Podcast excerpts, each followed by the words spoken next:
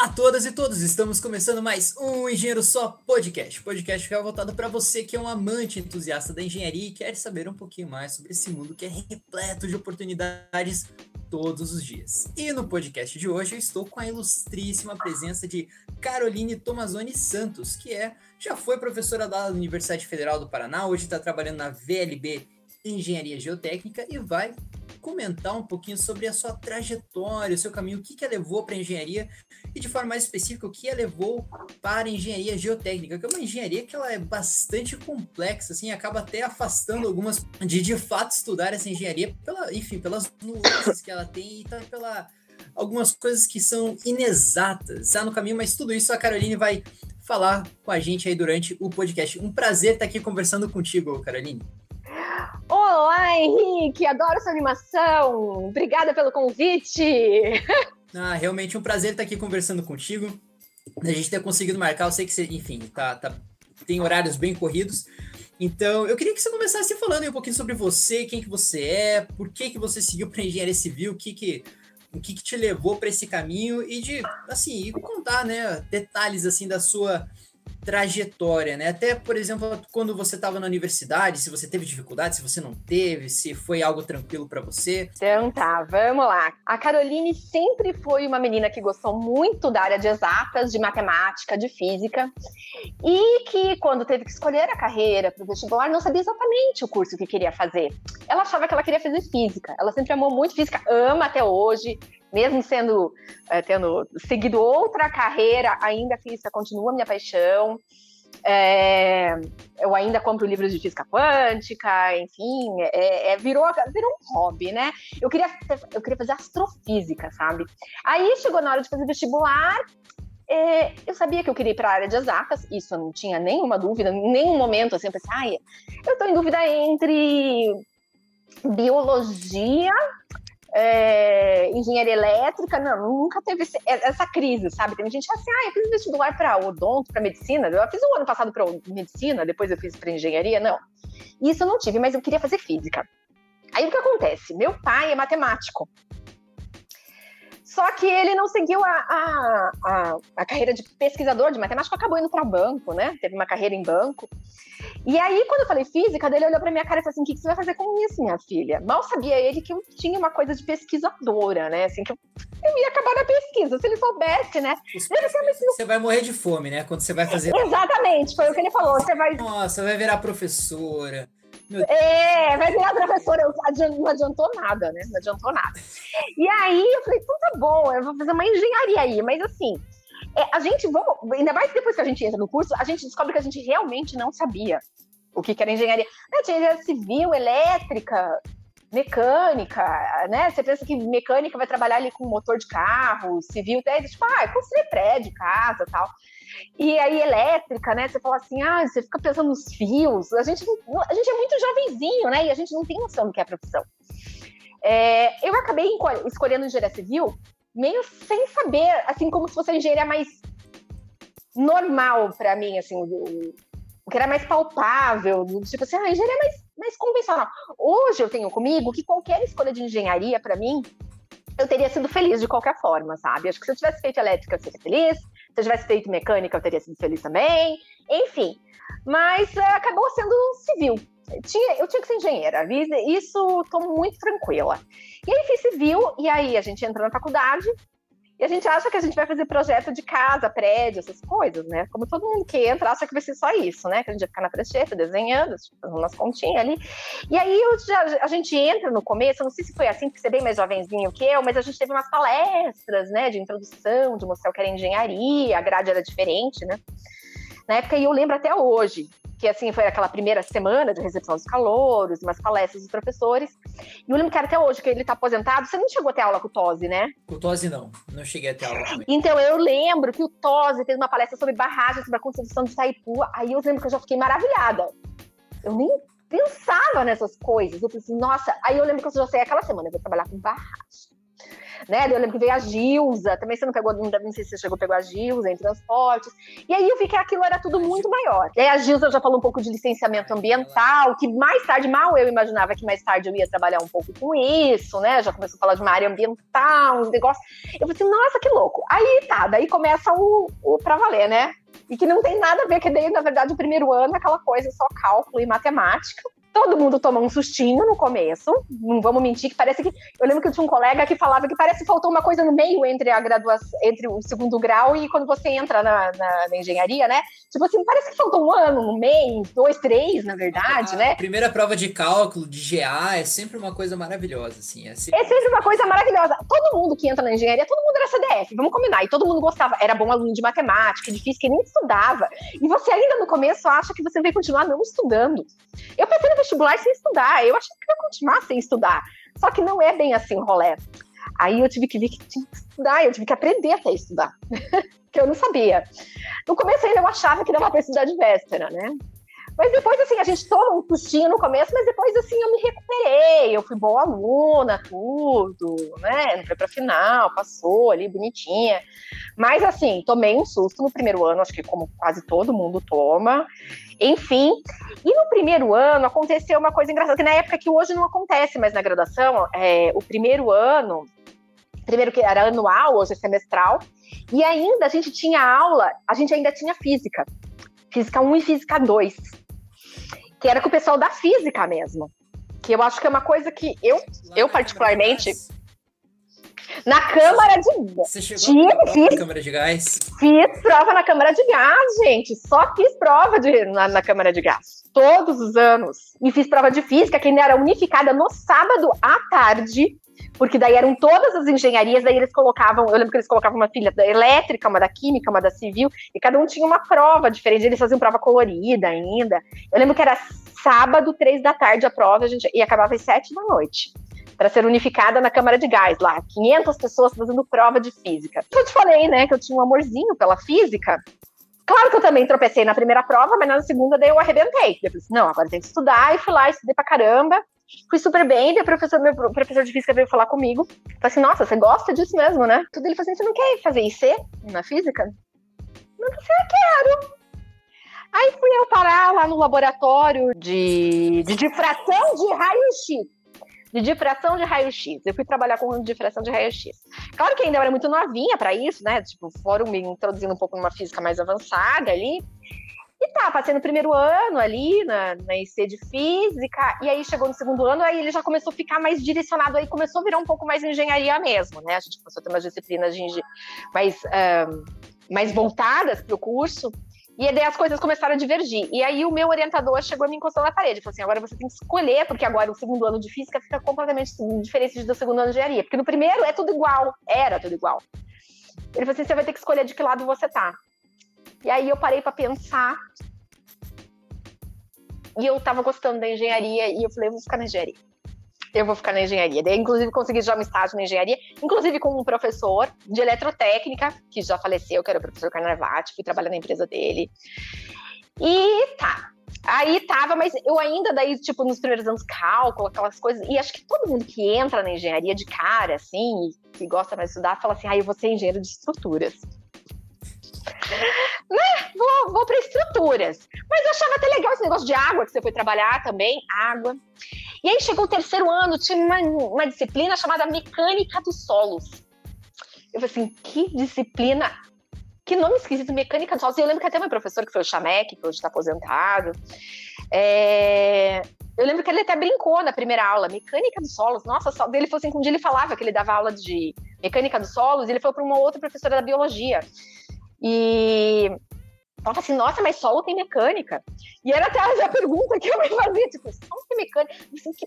Porque assim, solo, né? Você, tipo, engenharia, você pensa, concreto, aço, madeira. Aí, é, tipo, eu achei que eu tava, tipo, indo pra agronomia. Aí eu achei, tipo, solo, solo é o lugar que nascem as plantas e vivem as minhocas. Então eu não levei aquela matéria a sério. E o que que aconteceu? Fui lá, tirei notão em resistência, notão em MacFlu e me ferrei bem linda em Natal da mecânica dos solos, que era onde um lugar onde viviam as minhocas e cresciam as plantas. E aí aquilo me fez estudar mecânica de solos. Para a próxima prova eu vi que eu tinha que estudar. E eu falei assim, ai, que idiotice, nem vou estudar para essa prova. Não deu boa, não deu boa. Eu tirei uma nota tipo 4. Eu fiquei arrasadíssima. E comecei a estudar. Comecei a sentar na primeira carteira, prestar atenção. Sabe como é que é? Aluno quando vai mal e daí começa a sentar na primeira carteira? Sentar na primeira carteira, começa a estudar, começa a conversar com o professor. Eu tô vendo a carinha. Ai, gente, é que eu tô vendo ele de vídeo e ele tá vendo as carinhas dele, assim, tipo, aham, sei. Aham, sei. Você não vai nem acreditar qual foi a minha primeira final na faculdade. Foi em expressão gráfica. pode rir, pode rir, pode rir. Todo mundo riu. Foi a primeira final que eu peguei na vida, na história, assim, foi expressão gráfica. E foi uma coisa tão, assim, porque todo, quase todo mundo passou. Só não passou, assim, quem vai dizer, mas, assim, eu tinha uma dificuldade, eu não conseguia fazer, e eu, eu me sentia muito burro. Eu falava, gente, assim, eu tinha passado em cálculo, com uma nota boa, tinha passado em GA, sei lá, com 9, tinha passado em mecânica com 9 também, assim, sabe? Fui passando em... Bem, assim, bem, bem. Ferrando, e, assim, foi bizarro. É, na época, eu sou mais velha, eu, na época a gente não tinha expressão gráfica, ainda era GD, né? Geometria descritiva, e era na prancha, e era na prancheta ainda, imagina. Hoje eu sou uma mongol com CAD, eu tenho um problema com, com coisas, eu falo, com softwares gráficos, essas coisas tipo visualização de desenho. Gente, eu passei, mas foi. Eu, eu não gostava. Eu vou te falar que eu não gostava. Aí até eu fiquei, foi uma época que eu fiquei meio com medo de engenharia, porque a gente acha que vai ficar na prancheta desenhando. Eu falei assim, ai, gente, eu acho que eu não vou saber fazer projeto. Mas depois a gente vai vendo que não é isso, né? Tipo, a gente não, não vai ser arquiteto, a gente precisa ter uma noção da coisa. E essa paixão aí, essa, essa paixão acadêmica que começou de um trauma, então, na geotecnia, veio então dessa época que você tirou uma nota baixa lá em mecânica dos solos, e você falou, bom, Exatamente. E o que, que aconteceu? Comecei a estudar. E aí, eu comecei a estudar e comecei a estudar e falei, nossa, isso é legal. Nossa, isso é muito legal. Porque daí você começa a abrir um livro, né? E daí começa a estudar. Você fala, nossa, não é agronomia? Não é para falar sobre crescimento de plantas e onde vivem as minhocas. É, é, é ela, de fato, é um ramo que depois eu parei até brincar com os alunos. É, eu, quando, quando dou introdução à engenharia geotécnica, hoje, como professora, até eu sempre brinco. É, uh, falando que a geotecnia e que um dos pilares é a mecânica dos solos, e aí eu faço essa brincadeira com os alunos. Solo tem mecânica? Vocês têm mecânica da madeira? Mecânica do aço? Daí todo mundo fica com uma cara assim, por que vocês não têm mecânica do solo? E aí eu explico para eles que, na verdade, é uma mecânica, o sol é, é a mecânica dos, dos, sistemas particulados, do particulado sólido. Por acaso, o solo é o material que a gente mais se depara que tem essas características, né? Que ele é um material poroso, particulado, além de ter poros, que deixa ele mais deformável, ainda é, ele é formado por partículas individualizadas que podem se deslocar entre elas, né? Então, as deformações é diferente de um sólido contínuo. Você não tem um sólido contínuo o tempo inteiro. Primeiro, ele é poroso, ele tem as partículas que se deslocam entre si, e ainda ele é um material trifásico, né? Ele vai ter as partículas sólidas, que vão ser os minerais, vai ter ar e água. E essa água que está entre o arcabouço sólido, ela ainda pode experimentar escoamento. Então você tem ali a junção da mecânica clássica com a mecânica dos fluidos. Aí eu falei, cara, daí eu sempre falo, olha, eu, eu brinco com os alunos, eu falo assim, gente, mecânica dos fluidos é para os fracos.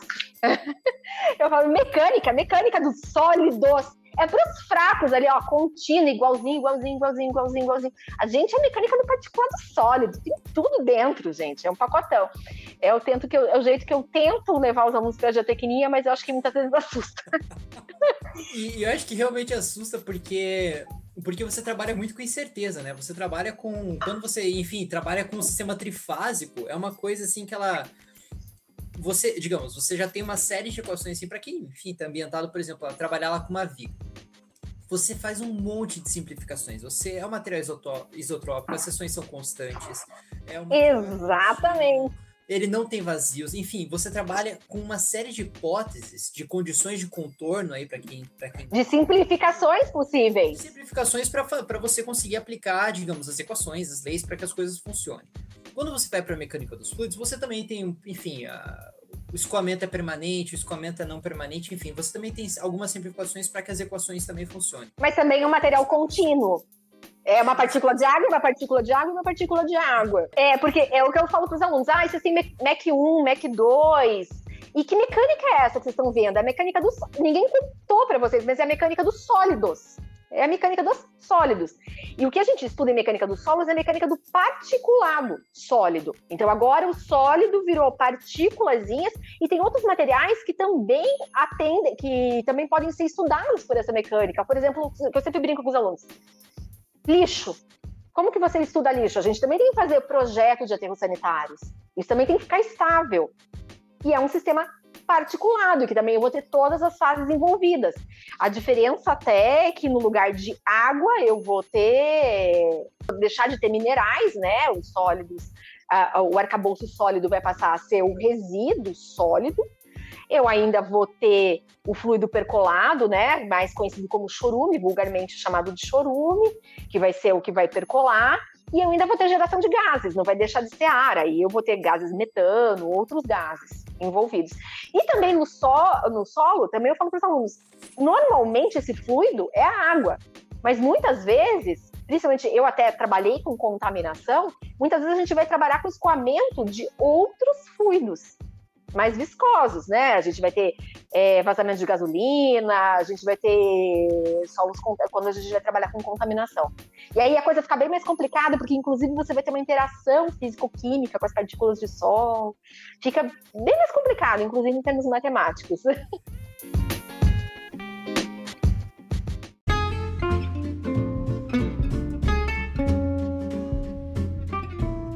enfim, você vai gostando de tudo isso durante a graduação? Foi.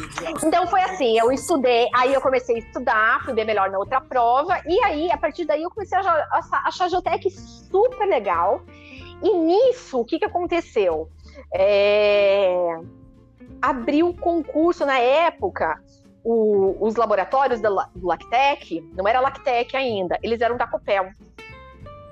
Então era uma parceria da UFPR com a Copel, a gente tinha os LAMES, o, o laboratório, o CHPAR, o LAME, todos esses laboratórios, eles eram da Copel, com a UFPR, e abriu um concurso para estágio da Copel. E tinha vaga para trabalhar no LAME, né, que é o Laboratório de Materiais e Estruturas, num laboratório de geotecnia. E aí eu fiz o concurso, daí o professor avisou em aula, que ele era inclusive da Copel também. Ele falou assim: olha, vai ter concurso. E ele veio falar comigo: olha, você que gosta, vai ter vaga no laboratório. Aí fui eu bem feliz fazer o concurso, passei e fui pro laboratório já no terceiro ano, né? E era do outro lado da rua, né? Atravessava o lame ali. Tava ali no lame, fiquei ali terceiro, quarto e quinto ano, fiquei três anos, porque depois é, é ainda depois virou Lactec nesse processo, eu, acho que eu passei hum, um ano, na verdade acho que foram dois anos e meio, entrei na metade do terceiro ano, Ainda passei, acho que metade, metade desse período como estagiária da Copel, depois virei, virou Lactec e eu fui contratada pelo Lactec. Aí nisso eu já tinha entrado na pesquisa com solo. Aí é um abraço, que é óbvio que você vai querer fazer mestrado, doutorado. Quer dizer, eu achava que eu não ia fazer doutorado, né? Não precisa fazer um mestrado, mas depois, né, é, vira cachaça. E aí foi. E ainda daí no laboratório, quando eu estava no laboratório, aconteceu de o ITA fazer uma parceria com a Federal e vir uma pesquisadora da, da, do ITA, trabalhar com geossintéticos no nosso laboratório. E aí eu descobri que o ITA também tinha engenharia civil, gente. E mais, tinha geotecnia, porque na verdade lá é engenharia de infraestrutura aeroportuária. Então ela é voltada mais para a construção de aeroportos, mas é engenharia civil também. Cumpre as mesmas disciplinas que a gente tem, a grade é muito parecida. E aí eu conheci os geossintéticos, né, que são esses materiais, materiais poliméricos voltados para, sobretudo, para engenharia geotécnica. E aí eu comecei a fazer pesquisa com ela. Eu entrei numa pesquisa com ela. Aí fiz artigo, até fui para congresso. Já na graduação, foi bem legal. E aí pronto. E a orientadora dela era a professora Delma Vidal, que é uma das maiores especialistas em geossintéticos do Brasil até hoje, né, professora do ITA. E aí eu conheci a professora Delma Vidal e já falei, não, eu vou fazer mestrado com ela. Aí já ficou tudo muito definido, eu já saí sabendo que eu queria trabalhar com geossintéticos e que eu ia para o ITA. E aí foi assim que eu fui parar no ITA, inclusive. Não, é, inclusive é uma coisa muito curiosa que, enfim, todo mundo ouve falar do ITA, do ITA, do ITA, que a prova é muito difícil, que a prova é isso, que a prova é aquilo. Como é que é entrar no ITA? As pessoas são normais, assim, são gente como a gente ou é outro? Ó, oh, eu sou gente como eu sou gente como a gente, né? Veja, veja você. Eu sou uma pessoa bem normalzinha. É, na verdade, o que acontece? A prova do ITA é muito difícil para a graduação. Para pós também está difícil agora, mas na época o processo era diferente, era escrever projeto de pesquisa e entrava com a nota da, do uh, com as suas notas da graduação, com IRA, isso, entrava com os seus IRAs, e daí eles ponderavam com a nota da universidade dentro do pacote, né? Porque você pode ter uma nota muito alta numa universidade ruim. Então entrava faziam umas médias com essas suas, as suas notas da graduação, com, a, com, o conceito da sua universidade e com a sua proposta. Daí você escrevia projeto de pesquisa, enfim, e aí eles faziam um processo seletivo. Hoje está um pouco mais complicado. Hoje tem uma prova que reprova, inclusive, alunos da graduação do ITA. Hoje está um negócio meio pesado. Tá, tá, para entrar tá meio difícil, mas é, é possível. Eu falo para os alunos, eu falo para é, eu já tentei incentivar alguns alunos, né, seguir, né, a gente sempre quer trazer os nossos alunos para continuar a nossa pesquisa, né, eu, ai não, eles, ai professor, eu não vou conseguir passar, vamos treinar para essa prova, eu vou treinar vocês, vai passar sim, e a prova para entrar no mestrado do ITA e no doutorado do ITA hoje é uma prova é, muito similar ao que é feita, é, é uma prova similar ao GEMAT, que é feita nos Estados Unidos, e é uma prova praticamente de lógica, de física, de matemática. Mas é um nível avançadinho. Vai lá. A galera. É, tem, tem gente da graduação do ITA que reprovou para entrar. É Não vamos desencorajar ninguém a fazer o GEMAT. É possível. Inclusive, estou disponível aqui para ajudar alunos que tenham interesse. E daí, enfim, você surgiu esse interesse acadêmico por causa dos laboratórios, da, da sua pesquisa? Na verdade, como eu já disse, eu sempre tinha. Já no primeiro ano eu já fui na, naquela coisa de, ah, já queria fazer física, no primeiro ano eu já estava no laboratório de física, eu já estava num outro laboratório, mas eu também gostei de solos, então assim, eu sempre tive uma veia acadêmica que isso não estava nem muito claro, né, quando eu era muito novinha, e depois foi ficando muito claro. Aí eu fui pro mestrado, e aí do mestrado já engatei o doutorado, e sabe como é que é, né? Vira cachaça, e você fala, não, porque eu achava que só ia fazer um mestrado para me especializar um pouquinho, né? Mas aí já é o erro do jovem. Aliás, você tá no doutorado já, jovem? Ai, não. Tô, tô, tô tentando ir para fora, mas aparentemente não estão querendo brasileiro fora do país. Não sei por quê. Ai, você não sabe por quê? Por que será? Por que será? Não vamos entrar nesse mérito neste momento. Não vamos entrar nesse mérito, mas enfim, mas eu tô, tô aplicando sim para doutorados e tenho ideias, tenho propostas de pesquisa com o professor Detzel de continuar na, na federal, porque, enfim. Daí... Grande Detzel, meu amigo. Abraço Detzel. Aliás, aproveitando, fazendo um parênteses, eu também tenho que mandar um beijo pra Eliamara, que é outra professora, que é minha BFF. Se eu não mandar um beijo pra ela, ela vai ficar arrasadíssima. E, enfim, depois, depois então, quando você tava no mestrado no ITA, ah. você, você já decidiu por emendar o doutorado ou você falou, não, pera, deixa eu arejar minha cabeça não. Fazer outras coisas? Não, eu não deixei esfriar, eu fui, fui direto. E tudo na área de solos também? Tudo na área de solos, só mudei de orientador. É. Na verdade, tudo com geossintéticos junto, solos e geossintéticos. Eu mudei de orientador, na verdade, a minha orientadora de mestrado passou a ser minha orientadora de doutorado. E o professor Paulo Ivo, de Caras mais conhecido como Pi, é, tinha sido orientado de doutorado dela também. Eu tinha acabado de entrar como professor. E aí eu fui trabalhar, o Pi trabalha com uma parte mais matemática, né, mais analítica, numérica. E aí eu fui seguir com esse caminho com ele. Ainda com solos e geossintéticos. E até para quem não está tão familiarizado, o que, que seria um geossintético, Carol? Para quem não tá, não entende, não tá tão familiarizado com esse termo. Tá, geossintéticos são materiais poliméricos, né? e que são voltados para aplicações em engenharia, para engenharia civil no geral, mas principalmente para a área da engenharia geotécnica. Vamos lá. É, eu sempre faço uma comparação, uma analogia que é muito fácil para a galerinha entender. Eu sempre falo é, por que, que o concreto tem que ser armado? Porque ele aguenta compressão, mas ele aguenta esforços de tração. Imagina o solo, então, que é um material particulado, que nem essa, esse grudezinho do cimento ele tem. Então, muitas vezes o solo vai receber esforços de tração mais difícil, mas assim, esforços desalhantes, enfim.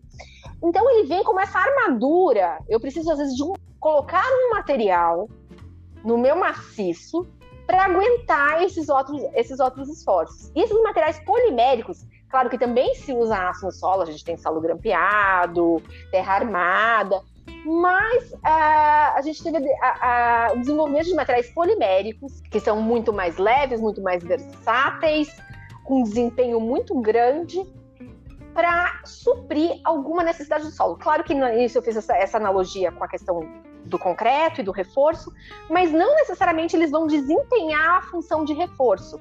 Hoje eles podem é, é, ser inseridos no solo para aumentar a condutividade hidráulica em algum trecho, ou seja, agir como drenos, enfim. Então existe uma gama de produtos para desempenhar uma função específica. E eu até queria te perguntar, como é que foi essa experiência de você fazer um doutorado sanduíche?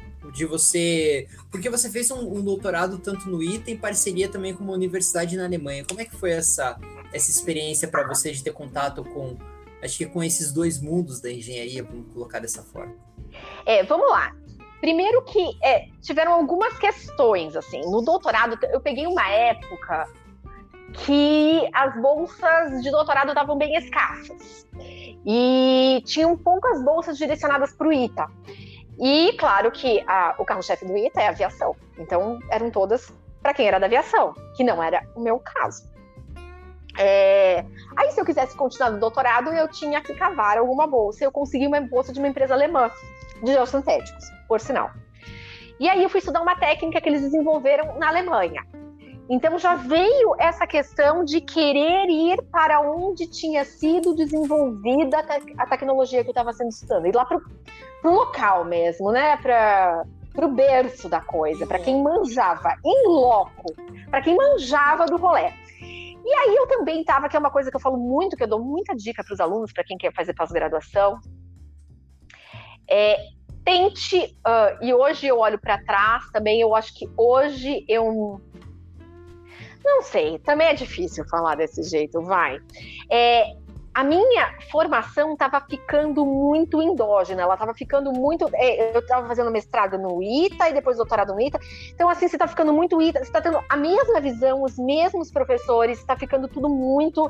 É, você precisa. Uh, é a dica que eu sempre falo para os alunos, até quando eles saem da graduação e querem fazer mestrado na federal. A gente tem ótimos programas, gente, pelo amor de Deus, aqui é uma coisa meio delicada que eu vou falar agora, mas eu falo, gente, diversifiquem, tá? É... Ainda eu falo que o mestrado, ok, mas o doutorado, você fazer mestrado, graduação, mestrado, doutorado da mesma instituição, eu acho inaceitável. Porque você vai ficar com uma, com uma formação é, muito enviesada. Você sempre vai ter os mesmos professores, você vai ouvir as mesmas coisas. Então, abra horizontes, vá ouvir outras opiniões, vá ouvir outras pessoas. E eu comecei a perceber também que eu estava no ITA e eu estava tendo de novo aula com os mesmos professores, eu estava com os mesmos orientadores. Eu falei assim: não, eu preciso abrir minha cabeça. E aí, nisso, eu falei assim: não, eu vou, eu quero ir para a Alemanha. Eu vou fazer um sanduíche, então, Naquela época já, já começou a ficar muito difícil eu conseguir o doutorado pleno fora, hoje está quase impossível. Boa sorte para você, mas você vai conseguir, não te desanimando, né? Mas dá para conseguir. Não, hoje, olha, não, não desanimando, tá muito difícil de conseguir bolsas nacionais. Mas você pode conseguir bolsas de fora. Eu tenho alguns alunos. Eu tenho um ex-aluno de mestrado que está fazendo doutorado nos Estados Unidos, mas conseguiu bolsa de lá. Então, assim, hoje daí você tem que ir por outros caminhos. Não é impossível, mas é difícil pela CAPES né, pela CAPES, é, é, uma coisa que é muito difícil, muito difícil. Parece que tem um edital, se não me engano, para maio, de doutorado sanduíche ou doutorado pleno fora. Pleno é difícil. Tem para pleno? Então, naquela época, então... que Tem para pleno. É, eu sei que tá bem. É eu sei que é para os Estados Unidos, mas não sei exatamente como que vai funcionar. É, não, tem, tem pacotes da CAPES. Não, não. Olha, eu sempre falo: o não você já não tem. O não você já não tem. Aplica. Aplica. É, você tem que fazer todos. O, o que aconteceu, eu também peguei um pacotinho desses que era, é, era, era programas, era um programa específico da CAP, chamado Programas com a Alemanha. Que nem eu falei, eu tinha bolsa de uma empresa alemã, que é a Rusker, não tem por que não falar, Rusker Synthetics, é, que é uma empresa de geossintéticos alemã. Que tinha sede, inclusive, tinha não, ainda tem sede no Brasil em São José dos Campos, porque é um ex-aluno do ITA que trouxe, inclusive, então até por, por, isso que eu acabei tendo esse contato com essa empresa e já tendo uma bolsa. E aí eu queria estudar geossintéticos lá na Alemanha com quem desenvolveu a tecnologia que eu estava estudando.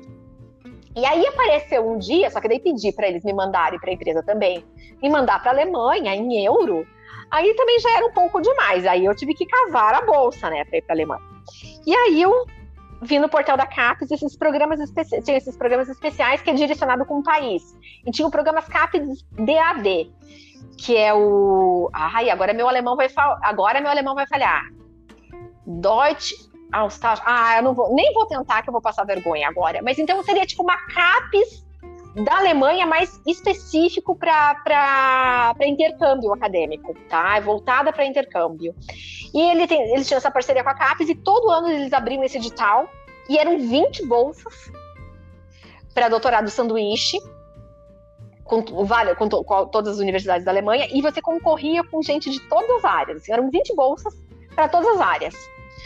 E aí você concorria com gente da medicina, enfim, você tinha que escrever um projeto, você tinha que ter uma carta de aceite já da, da universidade, você tinha que ter cartas de recomendação daqui, do seu orientador. Eu sei que, tipo, era um processo. E eu descobri em cima da hora, eu sei que foi uma correria para conseguir tudo, então eu já tinha que ter aceite da universidade, tinha que escrever o projeto.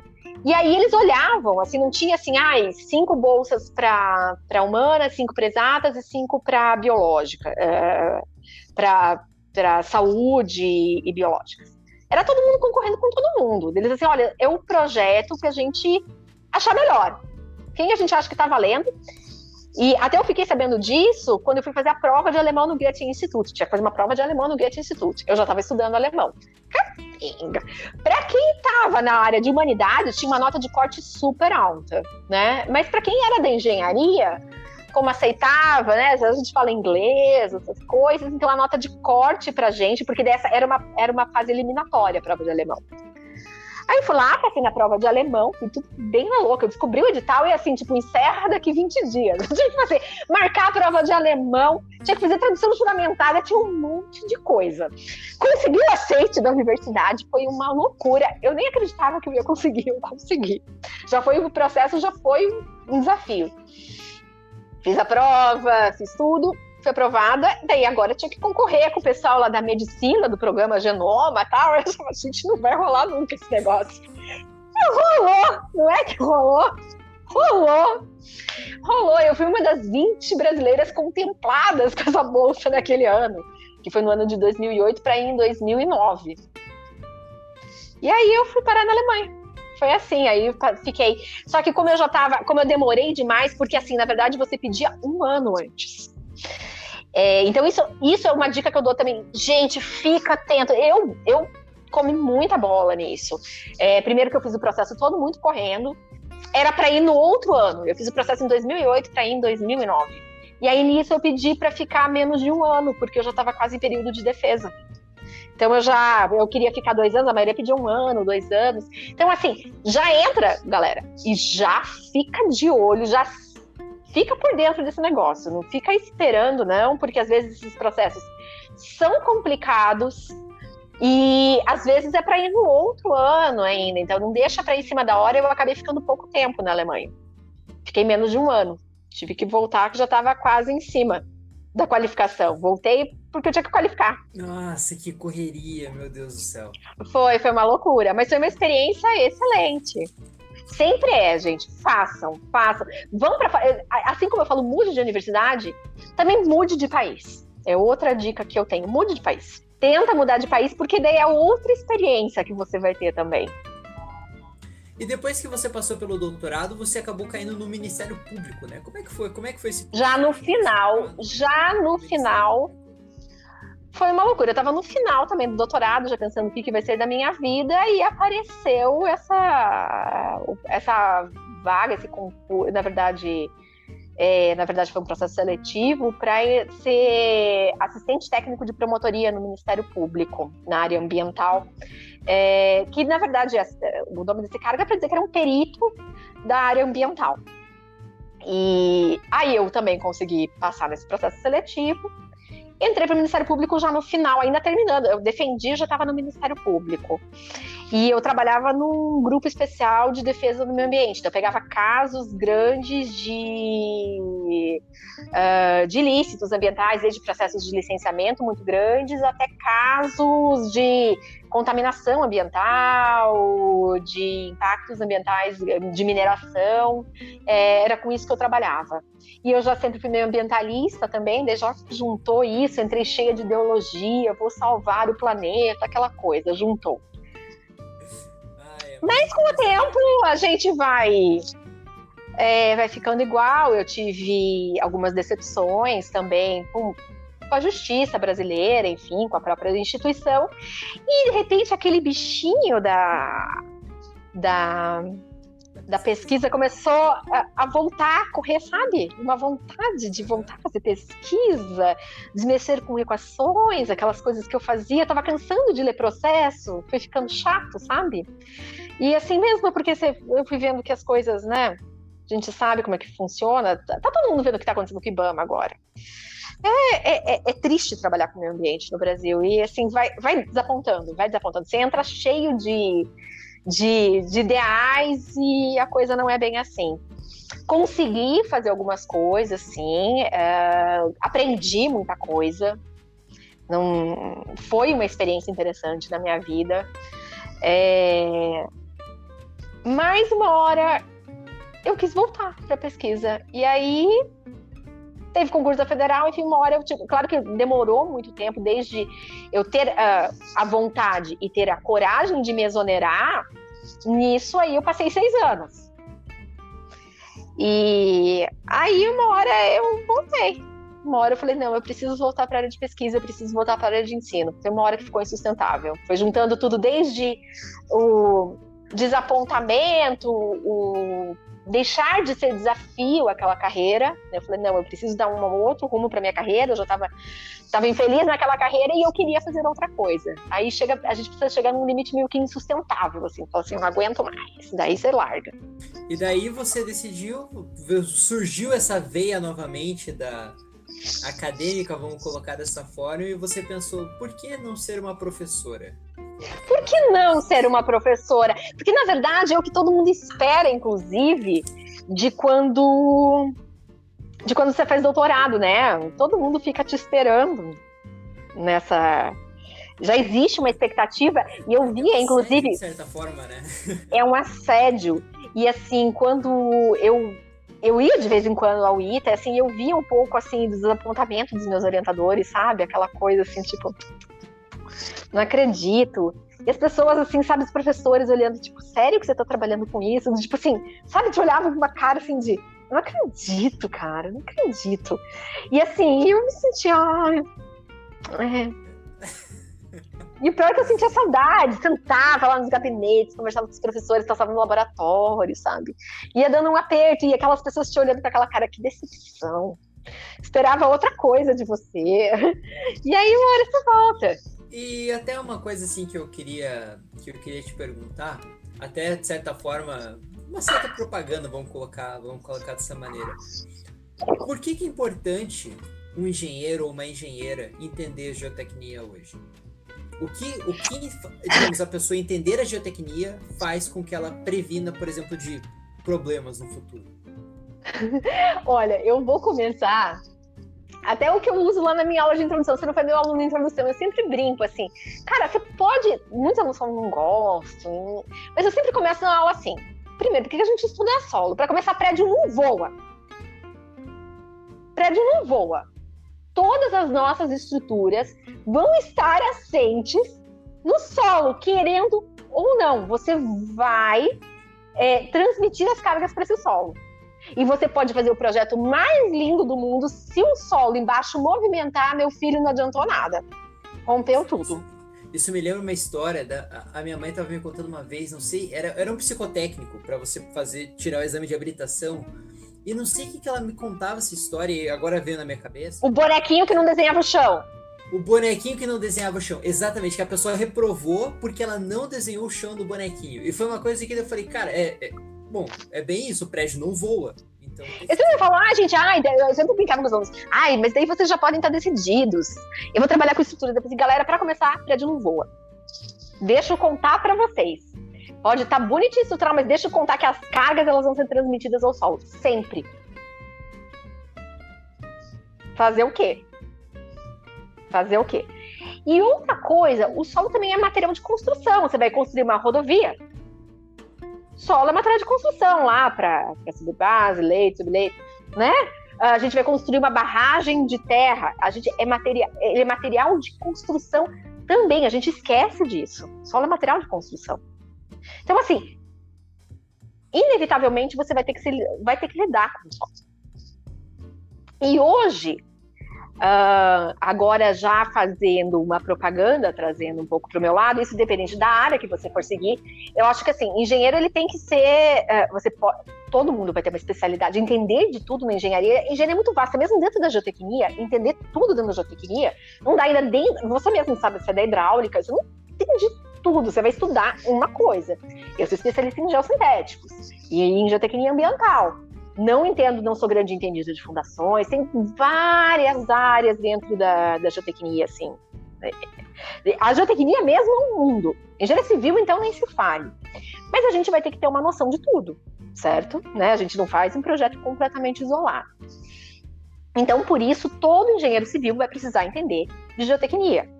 De alguma forma, a sua estrutura vai estar apoiado em solo ou em rocha, ele vai estar apoiado no terreno, tá? E ainda você vai ter solo e rocha como material de construção. Esse é outro motivo. Agora, vamos colocar a importância de obras geotécnicas. Onde que você vai trabalhar com geotecnia? Talvez o mais óbvio, fundação, né? Apoiando o terreno. A gente vai ter obras de terra, grandes obras de infraestrutura. Você pode ter barragens de terra, de enrocamento. Você vai ter lá pavimentos. É, eu vou ter Construção de aterros sanitários também é uma obra geotécnica. Eu vou ter túneis, obras enterradas. Eu vou ter a parte de contaminação ambiental. Então, assim, é um mundo muito vasto também de obras. Você vai pegar obras de infraestrutura pesada quando você vai trabalhar dentro da geotecnia, basicamente. Além da interface maior nossa com a construção civil, seria a parte de fundação. Mas assim, é um mundo enorme, super vasto. Tem a parte ambiental, tem a parte de construção pesada, tem a parte de barragem. É, a geotecnia é um mundo. E hoje ela está muito em voga justamente por causa da questão de barragem. Depois de Mariana e de Brumadinho, a geotecnia está fervendo. Hoje falta geotécnico no mercado. Hoje falta, eu tô te falando. A da última lei, né? A lei, a, a, na verdade, justamente. Né, da lei de 2012, da lei de barragens, teve uma atualização agora. Uh, enfim, contemplando algumas coisas que não estavam previstas lá na lei de 2012. Exatamente, hoje todas as barragens estão em revisão. Então, assim, hoje, serviço para geotécnico é o que não falta, o que falta é geotécnico. Hoje, a geotecnia está fervendo. Hoje é uma escolha muito acertada. Hoje a gente tem muito serviço. Claro que a gente sabe, a engenharia sempre ela é ciclos, né? E isso para todas as engenharias, né? Para todas, para aviação. Eu vi muitos ciclos da aviação. É, a gente tem altos e baixos dentro da engenharia. Mas hoje, em especial, é, a engenharia inteira, não vou dizer que a construção civil inteira decolou, enfim, a gente ainda está passando por uma crise, por um momento de crise. A geotecnia não está em crise. A geotecnia hoje está contratando muito e está faltando profissionais. E até porque é uma é, essa, essa questão de ciclos é muito interessante, né? Mas é realmente é uma pena, né, que a gente tem que passar por esses ciclos no caso da geotecnia devido a acidentes, né, que aconteceram nos últimos anos, enfim, mas que de certa forma também fazem com que, por exemplo, a lei ela se ela se atualize, fique mais completa, que os profissionais entendam melhor aquilo que eles estão fazendo. Ah, claro, não é, salvando casos de imperícia e de imprudência, né? Que esses casos estão à parte. Digamos, seria um caso assim realmente de você entender de uma forma melhor os acidentes ou aquilo que está acontecendo, o comportamento do material com o qual você está lidando, para enfim, para você poder se atualizar tanto como profissional, atualizar na questão é, jurídica mesmo, e a formação de engenheiro geotécnico é uma coisa também que demora, né, Carolina? É uma coisa que ela. Eu não sou formada até hoje. eu não tô formada até hoje. hoje, gente. Hoje eu estou trabalhando com projeto, né? Como a gente já conversou antes. Hoje eu tô, né? Hoje eu não estou mais professora, né? Eu sou professora de coração. Eu não estou neste momento. Mas assim, que é um fato que eu vou voltar para a sala de aula, não tenha dúvidas. Mas hoje eu estou trabalhando com projeto, né? Eu fui mais uma dessas engenheiras que foi cotada, né? Pela, pelo mercado de geotecnia fervendo. E assim, todo dia é um desafio. Todo dia eu pego uma obra e todo dia eu tô quebrando a cabeça, sabe? Tipo, você estudou pra caramba e todo dia eu tenho um novo desafio. É... E isso é legal. E quanto mais a gente estuda, mais a gente sabe que a gente não sabe. Quanto mais, assim, né? Você termina, tipo, você termina a graduação, você acha que você sabe tudo. Já, quer dizer, mais ou menos, né? Aí você faz mestrado, você acha que não sabe. Quando você faz doutorado, você tem certeza que você não sabe porra nenhuma. E depois, trabalhando também, todo dia é um desafio. Você estudou, você estudou, mas parece que você não sabe nada. Eu, o que eu descubro todo dia é que eu não sei nada. Todo dia eu tenho um desafio novo pela frente. Essa era até uma pergunta que eu queria fazer para você, porque você teve uma carreira, digamos, toda acadêmica, vamos colocar dessa forma, e hoje você está tendo contato com projetos de, de, engenharia, ou seja, você está tendo contato, digamos, com o mercado ali, é, digamos, trabalhando com uma. Realmente, você está lá trabalhando com uma barragem, por exemplo, trabalhando Sim, hoje eu trabalho basicamente com PCHs com, e com obras de contenção. Sim, hoje eu trabalho. É, a VLB trabalha com, com usinas. É basicamente a empresa de engenharia que eu tô, que é a VLB Engenharia. Ela trabalha com usinas, né? Desde o HEs, que você sabe que tá, hoje está raro, até é difícil licenciar uma HE, estão cada vez mais raras, mas a gente tem bastante PCH, CGH, e agora está entrando muitas eólicas e as solares, né? Então, assim, a gente trabalha com usinas e estamos entrando agora muito forte nas eólicas e nas solares. Eu estou trabalhando basicamente com as PCHs ainda. Isso, isso é uma coisa assim que como que você junta esses dois conhecimentos, o acadêmico com essa experiência mais, digamos, de estar no mercado de fato? Como que você acha que isso complementa, por exemplo, um profissional da engenharia? Até mesmo quando, por exemplo, você for voltar a dar aula, o que que, o que, que você acha que vai mudar na Caroline quando ela voltar a dar aula? Henrique, você sabe a resposta disso, mas é que ele já sabe a resposta, ele, ele, ele tá me fazendo falar. Então vamos lá. O que acontece é o seguinte: que eu contei para o Henrique antes. Eu sempre fui uma pessoa super acadêmica, depois eu tive uma experiência grande na. Uh, uma interface grande com, com a área jurídica, mas eu trabalhava como uma área de gestão quando eu estava no Ministério Público. Eu julgava o projeto dos outros, eu não fazia projeto. E é muito fácil você ficar achando defeito no projeto dos outros, né? Mas vai lá você fazer. Eu nunca tinha feito o projeto. Quer dizer, eu tive umas, uh, alguns estágios curtos. Eu cheguei a trabalhar com o metrô enquanto eu estava no metrô de São Paulo, enquanto eu estava no mestrado, mas foi um estágio de férias. E aí, assim como começou a correr um negocinho da, da, da área acadêmica enquanto eu estava no Ministério Público, depois, quando eu estava na academia, e às vezes eu falando de obra, falando lá de um projeto, de uma contenção e nananã, e eu me senti uma farsante de vez em quando, que eu falo assim, gente, nunca fiz um projeto disso, eu tô ensinando eles, que farsa. Eu entendo tudo de equações, da parte teórica, né? Eu, sou, eu sempre fui muito teórica, mas o prático não acontecia. E de repente, às vezes, um aluno levantava a mão e dizia assim, professora, na obra, quando começava, professora, na obra, eu tinha vontade, tipo assim, eu vou dizer, eu quero que o chão abra agora. Professora, na obra, como que fez isso? Aí, claro, você não mentia para o aluno, né? A gente tentava responder dentro do dentro dos conhecimentos possíveis, mas e falava, olha, gente, desculpa, eu vou, sempre falei isso para os alunos, vou interessante sua pergunta, vou tentar ir atrás. E aí, eu ainda estava muito nesse âmbito acadêmico, mas com a pandemia as coisas foram ficando meio estranhas, concursos cancelando, enfim, e eu acabei sendo jogada, né? Daí apareceu o mercado da geotecnia fervendo, os concursos cancelados, uma pandemia, e eu falei, cara, a hora é agora. E agora eu estou como projetista, finalmente fazendo projetos. E todo dia, assim, é. É, é porque também a gente vive um mundo colorido. É, eu sempre falo também, né? É, eu acho que eu vou voltar uma professora melhor, quando voltar para a sala de aula, porque eu vou ter uma experiência prática de fato dizer, olha, gente, mas na obra a realidade é outra. E realmente, na academia é tudo muito bonitinho, você tem um monte de laboratório, você tem 10 mil ensaios, e a realidade não é bem assim, né? Hoje, até muitas coisas que eu, eu me pego fazendo projeto e eu lembro de coisas que eu falava em sala de aula, não, mas olha, é inaceitável se não tiver tantos mil ensaios. Gente, hoje, hoje eu falaria outra coisa. SPT é o mais comum, né? Para os meus alunos que ouvirem isso, né? Gente, hoje eu vou pedir desculpas, eu critiquei demais o SPT em sala de aula, falava que não servia para nada, gente, hoje o SPT é tudo.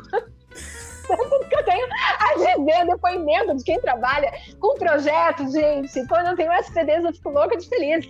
Não, não é de vai, você fala, não, você vai querer um triaxial. Ah, meu filho, esquece. Você vai ter alguns triaxiais e olhe lá para alguns pontos. Isso que eu tô falando que eu trabalho com, com, com, obras grandes, né? É, não, é uma coisa que a gente ouve muito na faculdade, que é justamente assim, você fala, bom, como é que eu vou fazer lá, enfim, faz, fazer os cálculos do meu solo, ver capacidade de carga do meu solo, número de atrito, enfim, saber que solo que eu tô lidando. Sendo que eu tenho, sei lá, dois SPTs num terreno, sei lá, de 70, 100 metros quadrados. Isso é, não dá para fazer isso, como assim? A gente faz, deixa eu te contar. A realidade é, a gente faz. É. Isso foi uma das coisas que o meu chefe, quando eu fiz uma entrevista, e o meu chefe falou assim: Olha, eu só preciso te falar que a realidade é um pouco diferente do seu mundo, tá? Eu tô entendendo que você é super acadêmica, acho que vai agregar muito, porque, inclusive, acho uma coisa é, muito interessante da VLB, assim, eles querem trazer o que tá saindo de inovação na academia, o que vem de pesquisa, eles são muito abertos a ouvir isso. Nossa, eu quero que você traga coisas novas. Mas, assim, ele falou assim, deixa eu contar que a nossa realidade é um pouco diferente, assim, um pouco diferente, não é tão colorido.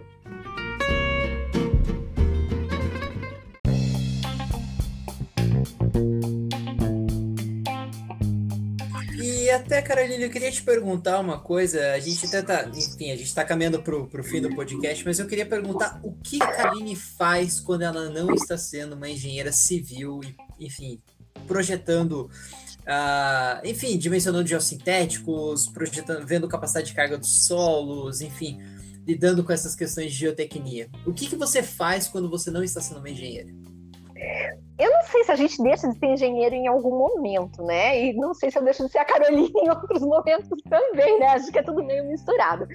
Mas a Carolina é a louca dos gatos. Eu sou louca por gatos. Você é mãe de gatos?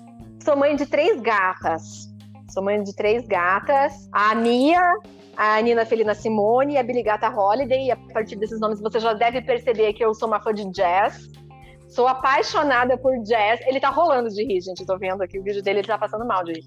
É, com os nomes das minhas gatas, né? É, Uh, sou apaixonada por jazz, eu adoro, sou, né, já, é, eu já falei que eu, sou, eu, já, eu já sou velha, assim, do tipo, mas velha naquele sentido, assim, sabe, uma velha jovem, assim, porque, tipo assim, eu já, já tenho um monte de planta e um monte de gato. Sabe, eu já, eu já, sou, a, eu já sou a velha dos gatos e das plantas. Sim. Já sou. Tenho um monte de planta, adoro planta. Uh, inclusive tem um gosto meio exótico, porque que aliás é uma piada que as pessoas se divertem horrores, que eu sou vegana, né? Inclusive sou militante do veganismo, os alunos sabem. Inclusive eu gosto de acreditar que alguns alunos se converteram por, por um pouco de influência minha. Eu sei que tem alguns alunos veganos agora, eu não sei se foi por minha causa, mas eu quero acreditar que um pouco foi um pouco da minha militância. E eu sou, eu, e não é de hoje isso, já faz alguns anos que eu gosto muito de plantas carnívoras, sabe? Fiz curso com especialistas. Tenho livro sobre plantas carnívoras, já cheguei a ter mais de 20 espécies, sabe? Então ia ser uma coisa engraçada, tipo, eu sou vegana e tenho plantas carnívoras. É, é, é uma, uma, contradição, de certa forma, mas ok, mas ok. Mas ok, é, a gente não consegue ser coerente 100% do tempo, né? Eu acho que nem tem como, né? Eu acho que... Nem tem como, não tem como. Não, não rola. Não, nem tem como. Mas se bem que se você pensar que plantas carnívoras, assim, elas, digamos, vão comer o quê? Vão comer insetos, insetos... Elas são insetívoras, insetívoras, isso. É, na verdade, a gente fala carnívoras, mas elas são insetívoras, né? Elas comem insetinhos. É, mas os insetinhos, por exemplo, eles não tomam tanta água quanto, por exemplo, um boi. Então, de certa forma. Exatamente! Ainda, ainda tem um ganho. Ainda tem um. Tem um ganho, tem um ganho, né? E elas existem ali, elas não saem correndo atrás, elas não confinam o boi, elas não confinam as formigas e ficam fazendo uma criação intensiva de formigas para a própria alimentação, enfim, né? Elas não fazem maus tratos, testes em formigas. Elas só quando a formiga passou ali e caiu, caiu. Ah, falando em, é, falando em gata, tem até uma que apareceu agora. ah, apareceu. Essa é a Nina Felina Simone. Ah. Aí eu já tive também outro gato, né? Pra dizer, ah, mas você só tem gatas. Eu já tive um gato, só que ele, faleceu, né? E era o Fellini. E aí vem outro, outro motivo de. Daí já vem outra paixão minha, que é o cinema. né? Por causa do Federico Fellini também. Sou também sou cinéfila.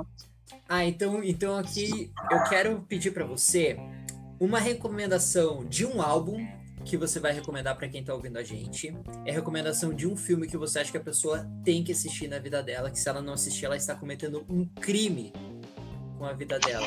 Uh, então tá, o filme vai ser, o meu filme favorito é Der Himmel über Berlin, é O Céu sobre Berlim, a tradução em português é Asas do Desejo.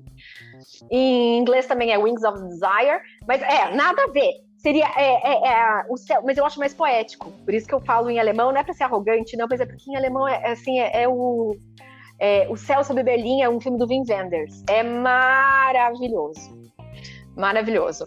E um álbum, Kind of Blue, do Miles Davis. Maravilha. Olha, então, para você que acompanhou o podcast até aqui, você ficou com essas duas pérolas, essas duas recomendações de uma cinéfila e de uma pessoa que é uma baita entusiasta de jazz. Então, enfim. É que jazz é maravilhoso, né? Enfim, qualquer coisa. Jazz é maravilhoso, música é maravilhosa. Não é só jazz, né? Esse tipo de jazz é um, é, é um tipo de música que eu gosto muito, mas eu também uh, gosto muito de samba, eu gosto muito de rock também. Enfim, eu sou bem, bem eclética. Já te falei, né? Eu sou apaixonada pelo David Bowie, enfim. Ah, não, é... Aliás, eu ainda vou ter, vai ser o nome de gato que tá guardado aqui, é Zig, né? Zig Stardust. Eu ainda vou ter, eu ainda vou ter o Zig Stardust. Ah, não, perfeito. É... E Ig, você não pensa assim de nome para gato? Não tinha pensado, eu já tinha pensado em Tom também, por causa no, do, do Tom York, que, é do, do Radiohead, que é a minha banda favorita. Ai, ai, é, então, ó, a minha recomendação de álbum para você que tá ouvindo até agora, se você me permite, é Rainbows. Se você não viu Rainbows. Ah, eu amo Rainbows. Eu amo Rainbows. eu amo. Você não ouviu rock direito. E esse álbum é muito bom. Não ouviu, é. Então tá, olha. É, mas ouve também o OK Computer. Pra quem gosta, Radio. OK Computer. OK Computer é perfeito. É perfeito. Esse, esse é pra chorar no banho. Se você, se você quiser chorar, é, é. esse álbum. É, foi bastante minha trilha sonora agora na, na, na pandemia. ai, ai. Bom, infelizmente nós estamos caminhando para o fim do podcast e, Caroline, eu queria agradecer demais a tua participação aqui, agradecer a experiência que você trocou aqui com, com a gente, com quem tá, quem tá, quem nos acompanhou aqui no podcast. Uh, quero agradecer por tudo que você contribuiu também explicando um pouquinho sobre a geotecnia, falando um pouquinho desse universo, falando também das suas experiências que foram extremamente ricas e que com certeza vão inspirar muitas pessoas aí, principalmente aquelas que ainda estão na universidade ou estão saindo da universidade, ou até aquelas talvez mais velhas que se identifiquem com a história, quem sabe. E, enfim, quem sabe, a gente nunca aprende. Queria agradecer muito a você pela tua participação. Eu que quero agradecer pelo convite. Você é muito simpático, muito legal esse teu projeto. Acho que você vai estar ajudando muita gente. É... E esqueci o que eu ia falar, gente. Ah, quem tem aula comigo sabe que eu, de repente, falando. Você não teve aula comigo, né? Gente, o que eu tava falando mesmo? É, é, é sempre assim, a tinha não tinha acontecido até agora. Eu tinha alguma coisa que eu tinha. Ai, lembrei o que eu queria falar. Lembrei, jovem. Eu quero saber quem que vai te entrevistar. Porque você também é um engenheiro com mestrado. Então fica a dica aqui, se um dia você quiser ser entrevistado, eu posso ser sua entrevistadora. Nossa, perfeito. Eu vou fazer um podcast. A gente pode fazer um podcast reverso, isso. Eu posso te entrevistar. Vamos fazer isso? Vamos fazer Eu tô aqui, me, vamos me candidatando a te entrevistar. Aí você vai contar, escolheu engenharia civil, a trajetória na hidráulica, né? Por que, que você escolheu a hidráulica? Se foi por causa dos cabelos ruivos do Daniel Décio. o, o, o, Aí você pode dizer, ah, não, me apaixonei pelo Dexter, aquele homem ruivo. Pela barba ruiva dele. Pela barba ruiva dele. Então, né, daí eu podia fazer, o que, que acha? Dexter, que é, enfim... Abraço pro Danny Boy, meu amigo. Danny Boy, maravilhoso. Nossa, Danny Boy é muito bom. Ah, é, mas eu adorei essa ideia, é genial, fazer um podcast reverso. Não é? é Vou... Eu tô aqui, eu, eu sou can... Ah, então beleza. Eu sou candidata a te entrevistar. Você também tem coisas para dizer. Você também é meu colega. Sim, sim. É, eu tenho, não sei se eu sou, sou tão interessante quanto a, as tuas histórias, mas algum. Ai, eu acho que eu sou tão sem graça, jovem. Você aí com a camiseta. Gente, ele é maravilhoso. Ele, tá, ele tem um cabelinho super bacana. Ele tá com uma camiseta do Iggy Pop. Jovem é maravilhoso. Muitas coisas para contar. Ah, é. A gente vai combinar esse, esse programa, então, que eu quero. Vamos fazer logo, vamos fazer logo, porque. Eu... Vamos! Eu te entrevisto, eu te entrevisto. E eu estou muito feliz também por quem está ouvindo o podcast, porque a gente já passou de mais de mil visualizações. Isso é uma coisa muito legal. Sério? Meus parabéns!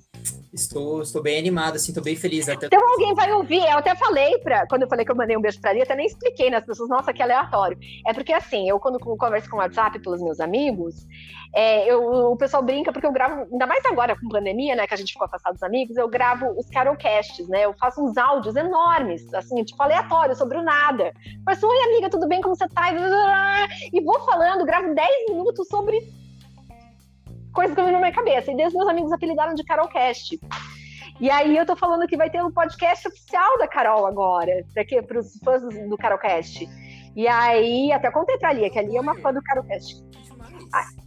Aí eu falei, gente, olha, vai ter Carolcast mesmo. E aí, por isso, a Lia falou assim: pode mandar um beijo pra mim. Então, eu tô mandando um beijo pra Lia. Pro meu beijo pro, pro meu pai, pra minha mãe e pra você. ai, ai, é completamente recíproco. Bom, então agradecer a você que ouviu o podcast até agora. Muito obrigado novamente, Carol, pela, pela tua participação, por ter, enfim, enfim, foi sério, foi um episódio maravilhoso. Eu gostei muito, espero que vocês também que estão ouvindo tenham gostado, espero que a Carol também tenha gostado. E... Me diverti horrores. e, gente, até o próximo episódio do Um Engenheiro Só Podcast.